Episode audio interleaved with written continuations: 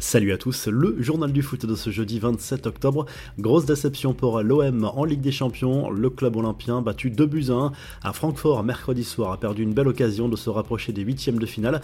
Kamada et Colo Moigny ont profité des erreurs de la défense marseillaise lors d'une soirée européenne à oublier.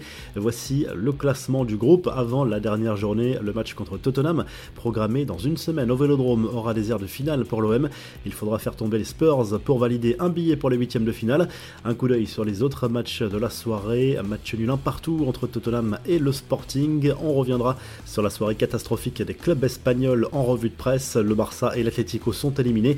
L'Inter a validé son ticket pour les huitièmes de finale. Le Napoli poursuit son parcours parfait avec une cinquième victoire en cinq matchs contre les Rangers. Cette fois, la victoire également de Liverpool et Porto, respectivement, à Amsterdam et Bruges. Après la Ligue des Champions, la C3 et la C4 au programme de ce jeudi. Trois clubs français engagés en Ligue Europa Rennes, déjà qualifié pour les 16e de finale, joue sur la pelouse de Fenerbahce, à la clé une potentielle première place directement qualificative pour les 8e de finale. Nantes reçoit Karabag pour maintenir l'espoir dans cette compétition et Monaco se déplace en Hongrie pour affronter Ferencvaros. Il y a d'autres affiches intéressantes PSV Eindhoven Arsenal, Union Berlin Braga, Manchester United Sheriff Tiraspol ou encore Fribourg Olympiakos. Et en Conférence League, Nice joue un match capital à domicile contre le Partizan Belgrade, victoire impérative pour rester en course pour la première place. Les infos et rumeurs du mercato, encore une porte de sortie qui se referme pour Cristiano Ronaldo. L'international portugais n'ira pas à Naples cet hiver. C'est le message qu'a fait passer le directeur sportif du club italien au micro de Dazen. Toujours concernant CR7, l'enquête sur les finances de la Juve a donné lieu à une révélation d'importance. Le club turinois n'aurait pas inclus une prime de 20 millions d'euros versée à Cristiano Ronaldo au moment de dévoiler son rapport financier et son budget après la crise liée au Covid. La justice italienne italienne accuse clairement la direction d'avoir falsifié les comptes du club.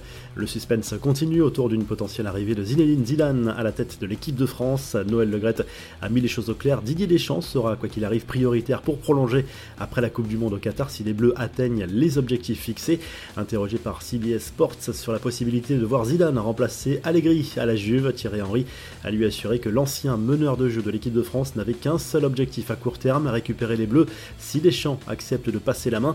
Les infos en bref, la contre-attaque du clan El Khalifi, un nouveau témoignage est venu corroborer la version de la défense du président du PSG qui assure que ce dernier est victime d'un réseau de maîtres chanteurs criminels. Au cœur de l'enquête, une potentielle vidéo intime volée à Nasser El Khalifi.